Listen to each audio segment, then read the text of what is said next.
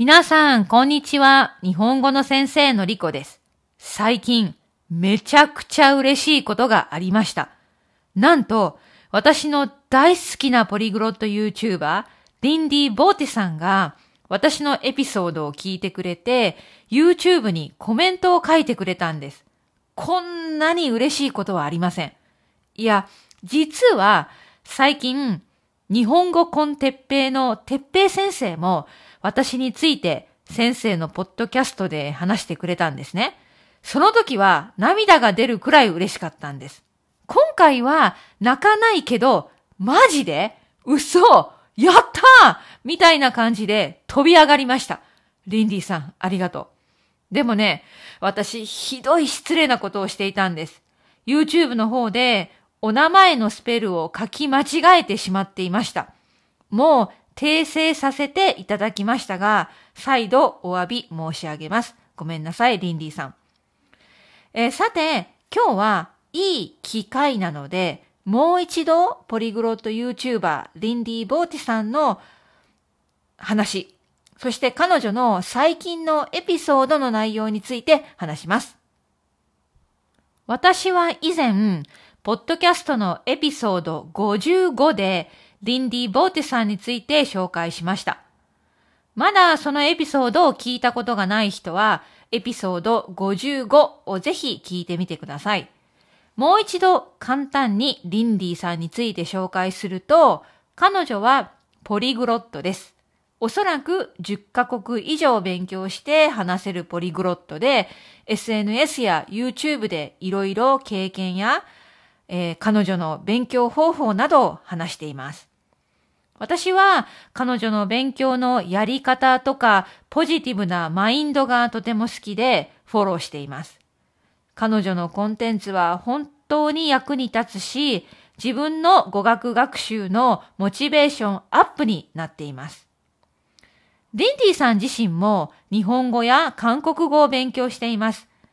彼女のビデオのコンテンツには勉強のやり方とかモチベーションの続け方、持ち方などいいヒントがたくさんあるのでぜひフォローしてみてください。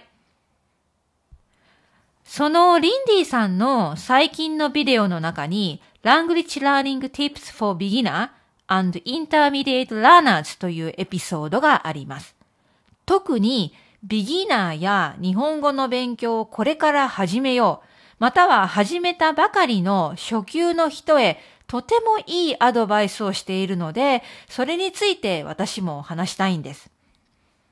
リンディさんもエピソードの中で話していたんですけれども、今はインターネットとスマホのおかげで本当にいろいろなメソッドとかマテリアルが溢れているんですね。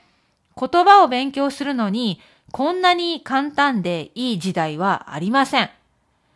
私が高校生の時、インターネットはまだ普及していませんでした。学校の教科書、NHK の英会話コース、本屋さんで売っているいろいろな英会話の本、または英会話教室に行かなければ英語の勉強はできませんでした。ポッドキャストもなかったし、愛登記もなかったし、ネットフリックスもなかった。そして YouTube。私は韓国語を勉強していますが、ほとんど YouTube を使っていて、教科書はあまり使いません。しかし、問題があります。たくさんのマテリアルやメソッドがありすぎるんです。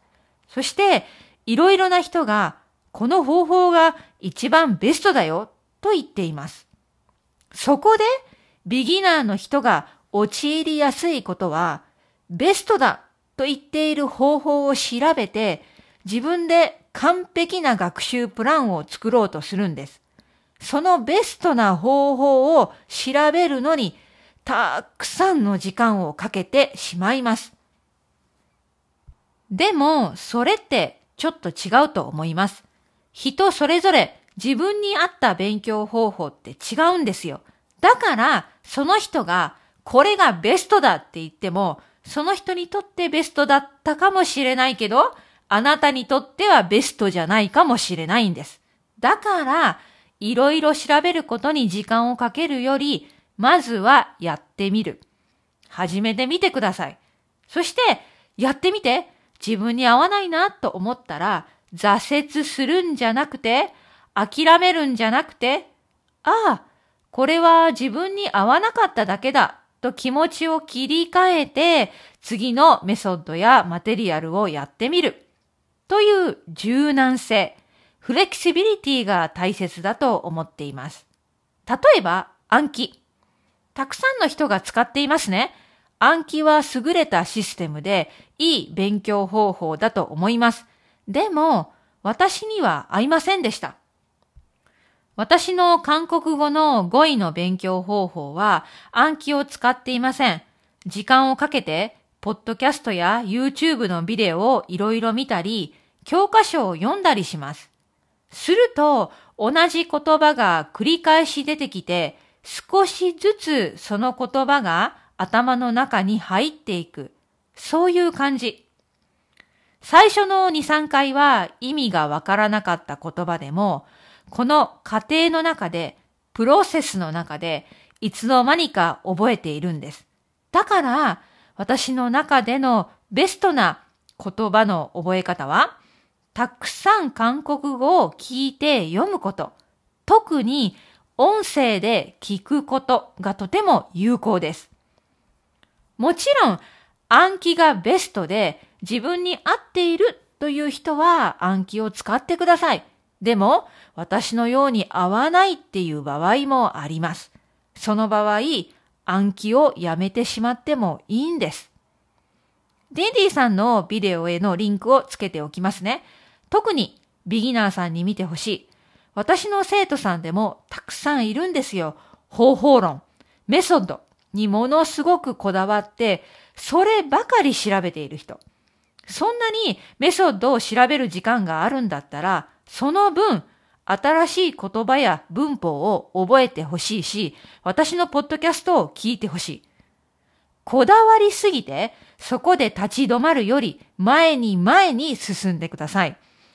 そして、いろいろやってみればいいんです。その中で自分のやり方を見つけてください。それでは今日はここまでです。やっぱりたくさん聞いて読むのはいい方法だと思いますよ。だから私のポッドキャストたくさん聞いてみましょうね。毎日いろいろなポッドキャストを聞いてみましょう。本当に今たくさんのポッドキャストがありますから、毎日いろいろな人の話を聞くことができます。はい。じゃあ、またね